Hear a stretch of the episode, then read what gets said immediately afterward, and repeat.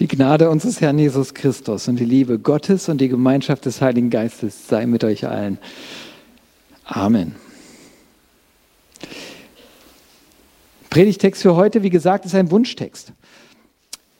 Und ich glaube, die Bibelstelle war nicht angegeben. Das Spannende ist, ich hätte, hatte eine Auswahl sozusagen da, weil das Stichwort gefallen ist. Und ähm, da kommen wir aber noch dazu. Ich bete erstmal. Herr, ich bitte dich darum, dass du meinen Mund öffnest und dass du redest.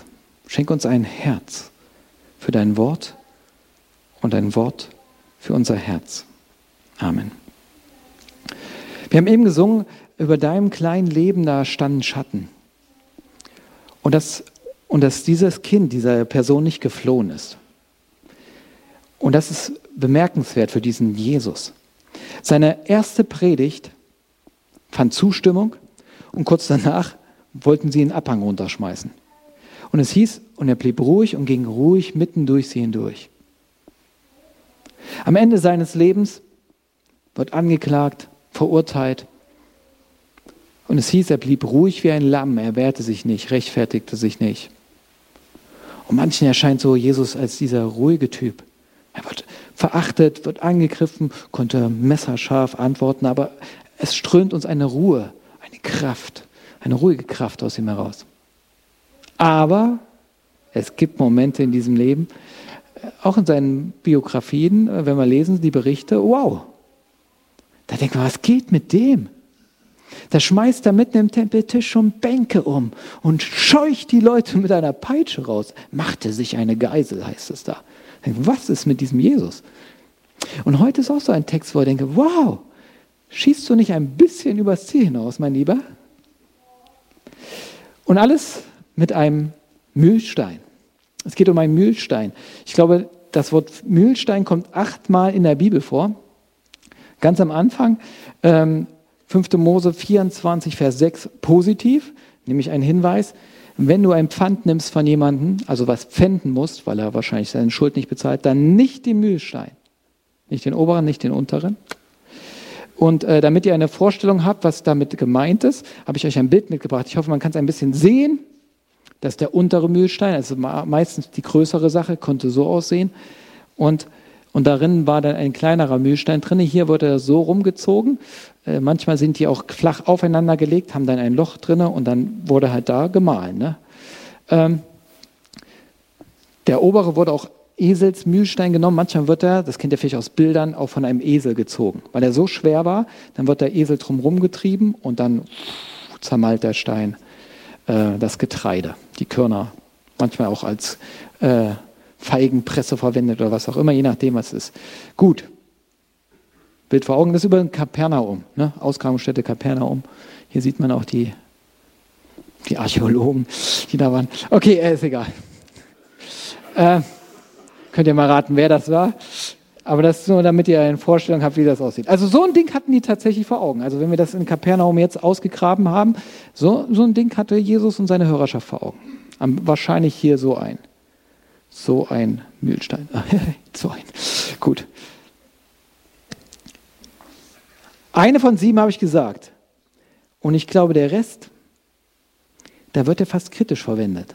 Zweimal begegnet er uns in einer Geschichte der Mühlstein über Abimelech. Da wirft nämlich eine Frau einen Mühlstein auf den Kopf eines Königs, wird groß gefeiert, ähm, hat dadurch eine Belagerung abgewehrt, kommt zweimal in der Bibel vor und dann ein ähm, paar Mal von Jesus, das Wort, das wir uns gleich angucken werden, und dann nochmal eine Offenbarung. Und da wird's auch, äh, wird er auch nicht gerade positiv, da wird die Stadt Babylon damit verglichen, die wie ein Mühlstein ins Meer geworfen wird und dann ist sie dahin. Gut. Gucken wir uns die Bibelstellen für heute an und jetzt, da sagt er, und ich habe die Stelle mal aus Markus genommen, aber wir gucken uns auch dann die anderen kurz an. Weil es kommt im Matthäus-Evangelium vor, im Markus und im Lukas-Evangelium vor und immer ein bisschen anderer Kontext. Und wer eines dieser Kleinen, die an mich glauben, zu Fall bringt, für den wäre es besser, wenn ein Mühlstein um seinen Hals gelegt und er ins Meer geworfen würde. Danke für diesen Predigtext. Nun, gucken wir uns das an. Wer einen dieser Kleinen an mich glaubt, zu Fall bringt, für den wäre es besser, wenn ein Mühlstein um seinen Hals gehängt und er ins Meer geworfen würde. Selten erleben wir Jesus so ernst und so klar und sogar brutal, muss man ja hier sagen. Das war keine Hinrichtungsart der Juden. Das haben sie nicht gemacht. Ähm, vielleicht auch, weil der Leichnam selber ja da auch verloren geht. Das ist krass. Der taucht nie wieder auf. Der verwest dann da unten irgendwie, wird zersetzt. Keiner kann Abschied nehmen von denen. Außerdem erstickt man jammervoll, qualvoll. Vielleicht hat die Hörerschaft sogar was beschäftigt. Vielleicht war er hier auch noch am See Genezareth, wo er das gelehrt hat. Und ähm, es war wohl so 70 Jahre vor diesen Ereignissen so in etwa, hat man das gemacht. Da haben Revolutionäre das mit, mit äh, Anhängern vom Herodes gemacht. Es gab große Kämpfe, Freiheitskämpfer und hier und da. Und die haben die teilweise versenkt, anscheinend da im, Gale, im See Genezareth, auf diese Art und Weise vielleicht sogar. Und dann hatten die auch so Vorstellungen davon. Und er sagt hier, das wäre besser für die. Ähm, erste Sache, die wir uns merken können, es gibt Sachen, da versteht Gott keinen Spaß. Das ist fertig mit der Liebe Gott. Und es ist auch gut so. Wir können das fast nicht hören, aber es ist gut so. Wisst ihr, auch bei mir gibt es Sachen, ähm, denke ich manchmal dran, wo ich meinen Kindern Grenzen ziehe. Und es gibt Momente, da spielen sie mit diesen Grenzen. Ja, wenn ich sage, jetzt fertig, reinkommen. Erstaunlicherweise, was die für eine Ruhe reinbringen, als ob, als ob ich zur Wand rede. Und ich denke, was ist da los? Reinkommen. Und ich kann ernst werden, wie ich will. Aber es gibt irgendwie einen Ton, eine Stimme, wenn, wenn ich sage, stopp, weil ich sehe, dass mein Sohn, als ich mit dem Fahrrad Richtung Straße, Hauptverkehrsstraße fährt, dann hält er an. Es schwingt was mit, ein Ernst, wo er begreift, oh, das ist hier, hier gibt es kein Grenzentesten mehr, hier ist Ernst, hier geht es um Leben und Tod. Und genau dieser Ernst ist hiermit gemeint. Und warum so ein Ernst hier an dieser Stelle? Nun, es geht um Leben und Tod, es geht um die Kleinen. Weil es geht hier um jemanden, dem Jesus besonders am Herzen liegt. Und er bezeichnet sie mit den Kleinen, die Kleinen. Hat man diesen Vers so rausgenommen, ne? weiß man nicht genau, was, wer, wer ist denn jetzt damit gemeint? Der Matthäus, der stellt diesen Text unmittelbar danach, wo er Jesus ein Kind ins Zentrum stellt. Ne? Also wir haben das auch, dass Jesus Kinder als Vorbild genommen hat. Davor waren die Jünger dran und haben überlegt, wer so der Größte unter ihnen ist. Ne? Ist ja eine gemeine Kirche, üblich so. Ne? Wer ist eigentlich der Beste hier? Und dann nimmt Jesus ein Kind und sagt, hier orientiert uns an dem, euch an dem, an diesem Kind. Und danach kommt dann dieser Text und sagt, wenn einer dieser Kleinen zu Fall bringt, dann könnte man sagen, oh, geht es hier um Kinder. Okay. Im Markus-Evangelium ist ein bisschen anders. Da kommt eine andere Sache, dass nämlich jemand Wunder tut, anscheinend im Namen von Jesus. Aber der ist nicht mit diesem Trupp unterwegs, ne, nicht mit diesen Jüngern. Aber der macht sein eigenes Ding. Und dann kommen die Jünger zu Jesus und sagen, ey, soll ich, sollen wir da mal hingehen? Klartext reden, den ziehen wir raus aus dem Verkehr, kein Problem. Dann nein, bleib mal ruhig, Kollegen. Äh, solange der nicht gegen uns ist, ist doch eine gute Sache. Und hier schwingt was anderes mit dass Leute nicht unbedingt so direkt mit Jesus sind, vielleicht noch nicht alles begriffen, erlangt haben, wie auch immer. Wir könnten festhalten, es geht nicht nur um Kinder. Immer wieder, wenn du dir die Text anguckst, habt das Gefühl, es geht um Kinder. Hier schwingt diese Übersetzung, deutet das an. Kinder auch im Glauben, die noch nicht alles begriffen haben. Es können erwachsene Menschen sein, aber von Gott noch nicht alles ergriffen haben und begriffen. Und er sagt, hey, die vielleicht auf der Suche sind, die noch nicht erkannt haben oder die erste Schritte gemacht haben. Wie Kinder halt sind, sie lernen, lernen noch. Und wehe, wehe dem, ja, was wehe dem. Und da kommt das. Das dritte, nämlich das, was ihn so aufregt. Wehe, sie kommen zu Fall. Das Wort, was hier steht eigentlich, heißt Skandalon. Ein Skandal, würden wir sagen, ist das. Ein, ein Skandalon. Das ist ein bisschen schwierig zu übersetzen. Ähm, weil es, glaube ich, äh, ja, weil es immer in dem Kontext sozusagen und es auch nicht so oft vorkommt. Es gibt, manche haben es übersetzt und beschrieben mit, ein Skandalon ist ein Hindernis. Ein Hindernis, das sich in den Weg gelegt wird oder in den Weg stellt, so dass du stolperst, zu Fall kommst, dass du vom Weg abkommst. Deswegen übersetzen auch manche Verführung zum Abfall. Also es geht darum, du kommst vom Kurs ab. Noch besser ist das Verb selber, das diesem Wort entnommen wird, Skandalizein, Anstoß zum Abfall von Gott geben oder auch tatsächlich verursachen. Nicht nur Anstoß geben, sondern dann auch zu suchen, dass Leute von Gott abfallen. Er sagt also, wehe dem, der dafür verantwortlich ist, dass Leute vom Glauben abfallen. Tough, ne? Und dann sagt er, besser ist es, er wird ersoffen. Das ist besser noch. Wehe dem. Wahrscheinlich, wenn er vor Gott treten muss. Und das ist ein großes Achtung. Die, die statt dem Glauben zu dienen, dazu dienen, dass Leute um ihr ewiges Leben kommen. Das ist ein großes Achtung an alle geistlichen Leiter, natürlich. Und alle, die lehren, die verkünden, die predigen, die Priester und Pfarrer und Pfarrerinnen aber eigentlich an jeden Christen. Denn Leute, die Christen sind die Bibel, die die Menschen unserer Zeit lesen. Die lesen auch keine Bibel mehr. Die gucken sich aber Kirche an und die Christen. Und jetzt wird es ernst. Dann geht es an uns. Wie leben wir denn? So, dass es die Leute näher zu Gott bringt oder dass es sie auf Distanz zu ihm bringt, weil sie sagen, wow, sind so die Schäfchen, seine Kinder? Oh, dann will ich nichts mit dieser Familie zu tun haben. Wisst ihr, das ist das Problem. Meistens ist es ja gar nicht, dass es direkt was gegen Gott ist. Klar, es gibt auch revolutionäre Kämpfer, die sagen, die Idee, hatten wir Weihnachten, die Idee von Gott, die will ich eigentlich gar nicht. Aber es gibt auch Leute, die sagen, Gott oder nicht, da kann ich nicht klar drüber sagen, ich würde mich vielleicht auch drüber beschäftigen, äh, damit beschäftigen, aber Problem sind die Menschen, die davon reden und so. Und deswegen gehe ich auf Distanz. Nur ein Beispiel für euch, dann gucken wir uns noch drei konkrete Sachen an. Ähm, stellt euch vor, ihr habt die Chance, mit unserem Bundeskanzler zu reden. Persönlich, ein Vier-Augen-Gespräch und er hört euch zu. Ihr könnt fragen, was ihr wollt, ihr könnt sagen, ihr könnt anmerken, was ihr wollt. Es wird auch keine Konsequenzen haben, es wird nicht veröffentlicht oder so. Ihr könnt reden und ihr habt auch den Mut, das zu reden, was ihr sagen wollt. Was würdet ihr sagen? Würdet ihr die Gunst der Stunde nutzen, um Connection zu machen mit dem und sagen, jetzt hier? Oder wollt ihr mal so richtig die Meinung sagen, was hier in diesem Land alles falsch läuft, wo er drauf zu achten hat, vielleicht was er auch falsch macht? Oder mal würdet ihr ihn fragen, wie es ihm geht? Wofür er beten könnt?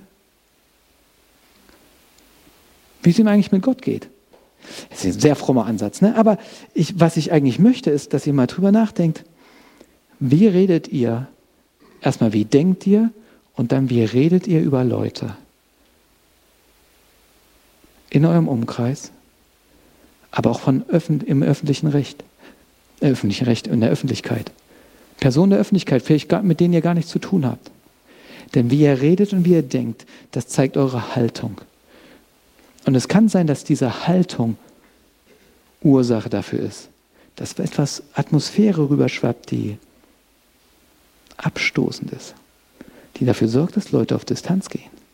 Ich will euch nur drei Beispiele bringen und die haben mir eigentlich dieser Text gezeigt, denn ich, wie gesagt, drei Evangelien und trotzdem ist der Kontext ein bisschen anders. Und dieser Kontext lässt uns immer sagen, was hier vielleicht die Herausforderung sein könnte, wo Christen, ich sage bewusst Christen, Sachen tun, die andere Leute auf Distanz gehen lassen oder die zu Streitigkeiten in der Gemeinde führen, wo dann Leute weggehen. Und weggehen heißt immer auch rausgehen. Weggehen vom Wort Gottes, weggehen vom Hören des Evangeliums, weggehen aus der Gegenwart Gottes sozusagen, der Chance, ihn zu hören, zu erleben. Ich habe da gar keine Folie, brauche ich dann gar nicht nehmen. Ähm, erste Sache, Matthäus. Ich habe eben gesagt, da geht es um einen Rangstreit. Es geht darum, dass am Anfang Jünger überlegen, wer ist der Größte. Und nichts ist so unattraktiv, wenn Leute versuchen, so rauszukriegen, wer die Größten sind, wenn es Stolz geht und wenn es um Überheblichkeit geht. Aber Leute, das ist immer wieder Tagesordnung. Und wie oft hört man es? Diese Christen, die halten sich doch für was Besseres.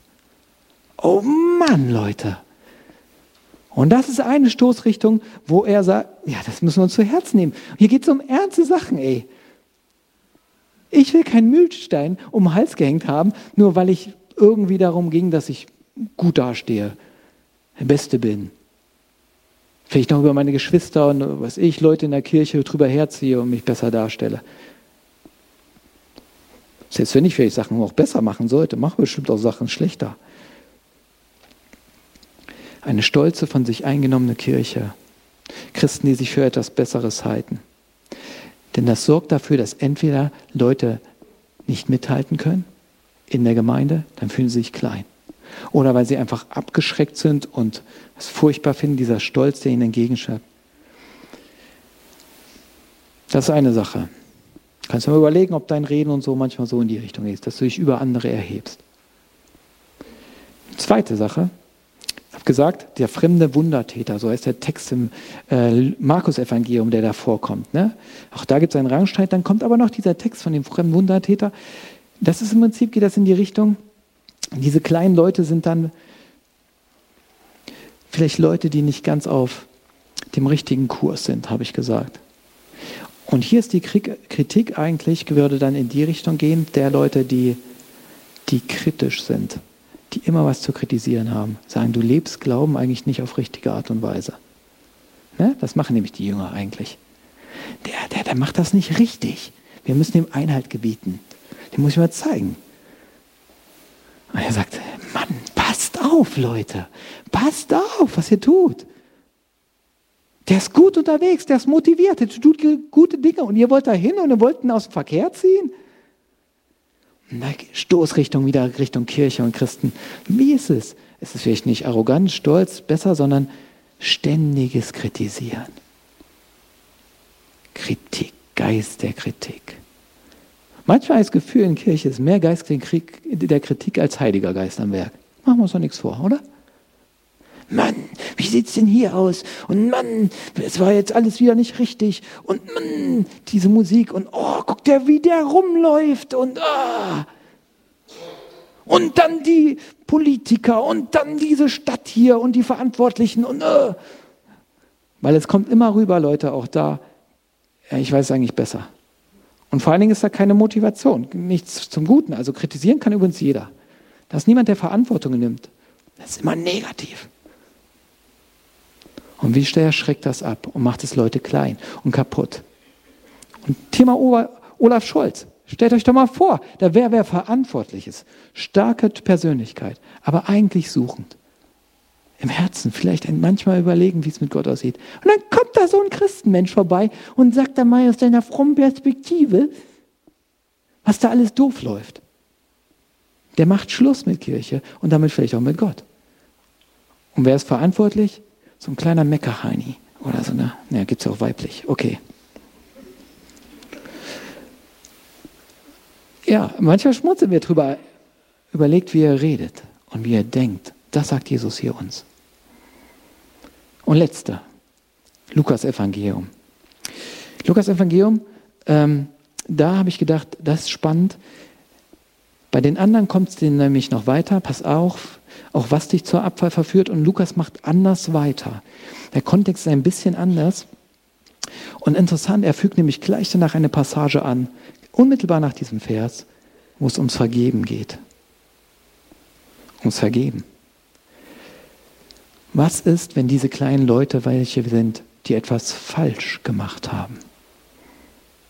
Vielleicht sogar an dir schuldig geworden sind. Und du vergibst die nicht. Du hältst sie darin fest. Vielleicht haben sie generell was falsch gemacht und du, man weist immer wieder darauf hin. Es ist genauso eine Sache, jemanden zementieren und dann geht er auf Distanz zum Glauben. Dann sind nämlich die Frommen die Selbstgerechten, die Fehleraufzeiger oder auch die hart sein können. Eine unbarmherzige Kirche, eine nicht vergebene Kirche oder Gemeinde, kann so abschreckend sein und Leute kaputt machen. Wo die Leute nicht bereit sind, Leute freizugeben oder vielleicht sogar denen nachzugehen, die was falsch gemacht haben. Es kann ja sein, dass sich Leute auch distanzieren, weil, weil sie sich schuldig fühlen oder weil es zu Streitigkeiten kam. Und wenn wir es dabei belassen, dann distanzieren sie sich von Gemeinde, vielleicht distanzieren sie sich auch still und heimlich dann von Gott. Und alles nur, weil wir nicht bereit sind, nachzugehen, wieder in die Versöhnung zu gehen. Eine vergebene Gemeinde. Ihr seht, drei unterschiedliche Passagen, in unterschiedlichen Settings. Und je nachdem, wie ihr den Kontext betrachtet, zeigt uns vor Augen oder will uns der Evangelist zeigen, hier, passt auf, das sind drei ganz gefährliche Stellen. Wenn du nicht vergebungsbereit bist, wenn du dich über Leute hinwegsetzt, wenn du ständig rumkritisierst, die dafür sorgen können, dass Leute auf Distanz gehen zum Glauben. Und warum ist das so schlimm? Und last point. Ich mag dieses Wort, was manche, wie es manche hier übersetzen. Wie gesagt, es ist schwierig, wie man es übersetzt, aber eine Verführung zum Abfall. Dafür sorgen können, dass sie abfallen. Ein wunderschönes Wort. Meditiert mal Abfall. Also, was nämlich hier geschieht, ist, hier geht jemand ab. Er wird gelöst und das tut immer weh. Vor allen Dingen von dem, der gerne dabei sein will. Hier wird jemand von dem Herzen Gottes gelöst und es zerreißt ihn. Mann, dieser Jesus ist dazu gekommen. Mission, Versöhnung. Menschenherzen zu gewinnen. Und wenn er jetzt erlebt, dass seine Anhänger, seine Jüngerinnen und Jünger dafür sorgen, dass andere Leute abkommen von diesem Herzen Gottes, dann denkt er, das geht meiner Mission gegen. Freunde, das zerreißt mich. Ab. Das tut weh. Und dann ein Fall. Dieses Ab vom Herzen Gottes, das sorgt auch immer für einen Fall. Aus der Perspektive Gottes ist das mit einem Runtergehen, ein, ja, vom Licht ins Finsternis, von oben nach unten, von der Herrlichkeit Gottes weg. Und dann wird das Herz oft verbunden mit Sachen, weil wir brauchen ja immer was. Wenn es dann Gott nicht gibt, gibt es irgendwas anderes. Und das ist meistens Abfall. Müll. Hat leider keinen Ewigkeitswert mehr. Taugt was hier in diesem Leben. Aber aus Gottes Perspektive leider viel zu wenig. Und er sagt, wenn ich sehe, wie meine Menschen, wenn jemand sich löst von mir, weil irgendein Kind es nicht begriffen hat und nicht in meiner Art lebt und dann sich Sachen zuwendet, um Sachen anhängt, Sachen zum oder Personen zum Mittelpunkt seines Lebens macht, was eigentlich Abfall ist, nicht vom Wert ist, dann zerreißt es mich. Und deswegen diese ernsten Worte, versteht ihr? Abfall, Abfall. Deswegen leben wir so, denken wir so, dass es nach oben zeigt, in die Beziehung führt.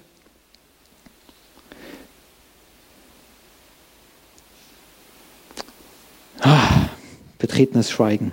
Deswegen machen wir jetzt auch noch nicht gleich weiter mit Singen. Ähm, ich gebe euch jetzt eine Aufgabe damit ihr aus dem Schweigen herauskommt. Ihr tut euch zusammen in Vierer-, Fünfer-Gruppen, nur ein paar Minuten, ich unterbreche es dann kurz, und ich habe euch ein paar Fragen mitgebracht. Und ihr könnt gerne über diese Fragen ins Gespräch kommen. Und wenn alle schweigen in dieser Runde, dann seid ihr doch die Ersten, weil es ist immer geschickt, wenn ihr fragt, müsst ihr nicht antworten. Versteht? Ihr schnappt euch eine dieser Fragen und stellt sie den anderen im Kreis. Ja? Ihr könnt natürlich auch andere Fragen fragen, aber das sind mögliche Fragen, über diesen Bibelvers nachzudenken. Ähm, Nämlich was.